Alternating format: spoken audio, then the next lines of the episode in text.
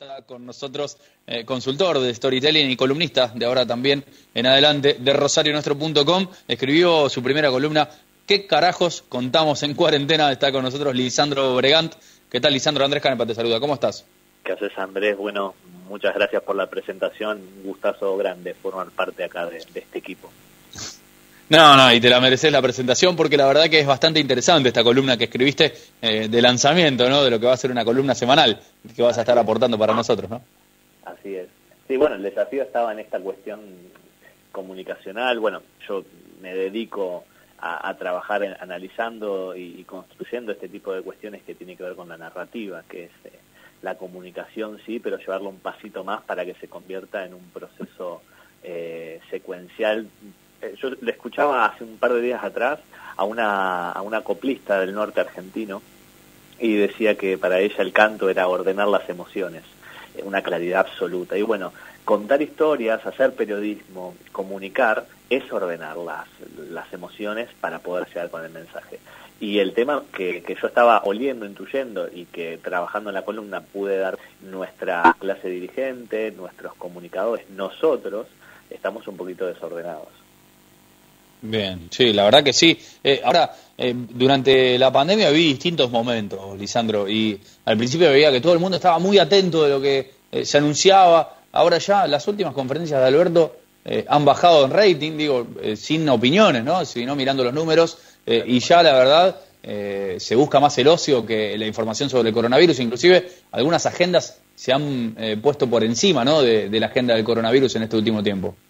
Claro, Andrés, y ahí eso que vos mencionás, eh, para mí es, yo le digo la infancia de la narrativa, la infancia de la comunicación, que son los procesos de atención.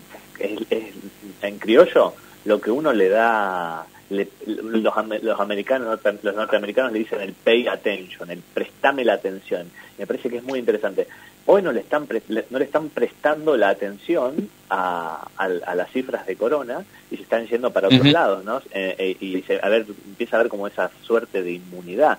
Eh, y lo cierto es que, un poco ahí en, la columna lo, lo, menciono, es que es, es, un combo. El combo de casi como un medallero olímpico, se están contando las muertes y los contagios día a día y es una cuestión numérica de actualización permanente.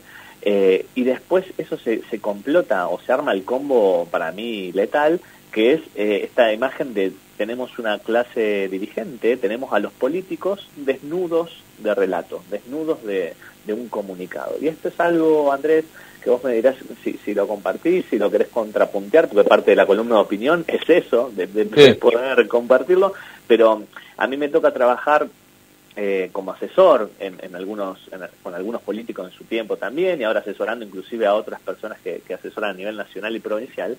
Y lo que nosotros que estamos trabajando esto, lo que vemos permanentemente es que no hay mensaje, Andrés, no hay mensaje. Por ende se apuntala el cuerpo, se apuntala el personalismo. Entonces eso también es muy serio porque no estamos solamente en una crisis económica que ya fue eh, común en Argentina, que ya es de por sí al serio, sino que estamos en un proceso de continuidad histórica.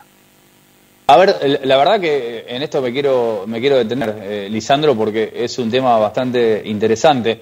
Digo, eh, la política hoy se reduce al te creo o no te creo, te quiero o no te quiero, simplemente eso, sin contenido alguno en el mensaje, en el discurso, inclusive en las cuestiones políticas, ¿no? Claro, el conmigo sinmigo, decían, decía Totalmente, sí, sí. Eh, sí, sí, eh, me atrevo a decirte que mm, es, es algo más común de lo que nosotros creemos en todo momento. De hecho, cuando estudiamos narrativas o cómo la gente presta atención a las comunicaciones, eh, lo primero que viaja a, a velocidad más rápida tiene que ver las cargas emocionales. Y luego, que es también parte de nuestro cerebro más primitivo, ¿no? la, cuestión más, más emocional. Y luego aparece como un recubrimiento, aparece como una capa en donde vos uno eh, le aporta lo, racional, dice, no, no, yo en realidad esto lo compré, o, yo en realidad lo voté a tal por esto, por esto y por esto, pero la decisión se toma con el estómago, se toma con lo emocional y se recubre, se retrabaja, se vuelve, se socializa con la cabeza. Eh, y eso es algo que eh, en campaña electoral se usa muy fuertemente, es un poco también, lo, no, no entro en la columna, pero el reclamo que, que, yo trato de hacer siempre que, que me pueden escuchar personas que están en, en cuestiones políticas o de liderazgo es en campaña se invierten aparatos millonarios para, entender, para empatizar con el pensamiento y con los dolores de las personas, porque valemos un voto en esos años de, de eleccionarios, pero en estos casos en donde hay una crisis sin precedentes, eh, parece que eh, el ascetismo llegó y, que el ejercicio de empatía eh, parece una quimera. Entonces, eh, sí, un poco sí, por sí. ahí la invitación estaba por irnos al carajo este, a este lugar bien alto que tienen las naves, los barcos, para poder mirar desde una perspectiva diferente que estamos haciendo todos nosotros, todos, a, a la hora de estar uh -huh. comunicando la pandemia, el COVID.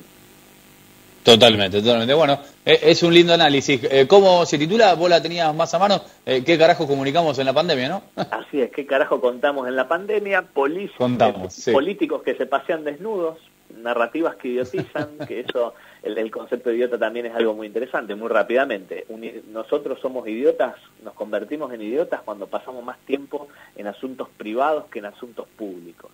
Así que sí. me atrevo a decir que tenemos grandes estadios de idiotez en el día todos nosotros, capturados. Eh, Por supuesto. Y un, poco, y, un, y un, poco, el cierre de la columna es un, un, una pequeña soga, una, una, un pequeño puente de, de herramienta de storytelling para comunicar. Y, y si te parece, te, te, lo comento, Andrés, que me parece sí, sí. algo bien útil, bien interesante, que es a partir de un descubrimiento de hace muchos años de Noemí Heisenberger, es una científica norteamericana, descubrió algo muy sencillito, muy claro se puso a estudiar las bases neuronales del dolor y descubrió que el dolor eh, social, ser rechazado, que vos me cortes ahora la transmisión diciendo que este pibe se pasó y me lo decís al aire, sí. un insulto, eh, ser excluido, quedarte sin laburo, Andrés, eh, no, endeudarte sí. fuerte, perder estatus, eh, ese dolor social se aloja en la misma parte del cerebro y provoca la misma reacción en el cerebro que un dolor físico, que, do, que doblarte un tobillo que, que, tener una quebradura. Entonces, ese descubrimiento es algo que a lo mejor los que trabajamos en comunicación lo olfateamos, pero es algo realmente eh, que viene a, a, a, hacernos esta pregunta que es con la que yo cierro la columna, que es cómo, le comuni cómo comunicamos COVID, cómo comunicamos medidas de aislamiento cuando tenés una persona que tiene un balazo en la pierna. Empezamos a dar datos sobre saturación de datos, o cómo carajos hacemos para ser más humanos, más directos, más sencillos, sabiendo que del otro lado está, se está recibiendo mm. la piña de la vida, porque el COVID es la piña más grande, y no termina, más grande, a mi entender, y de algunos especialistas, de la historia de la Argentina. Entonces, ese es un poco la, desde la columna, desde los pocos caracteres, por lo menos poder promover esa, esa conversación. Lisandro, te dejo un abrazo grande. Gracias, Andrés, un abrazo para todos. Lisandro Bregan, eh, nuestro analista, él es eh, integrante de Storytelling, consultor de Storytelling, eh, contándonos a partir de hoy, una vez por semana, un análisis, parar la pelota y analizar un poco la comunicación, la política con él. Obviamente, una incorporación de lujo para el puente y para rosarionuestro.com.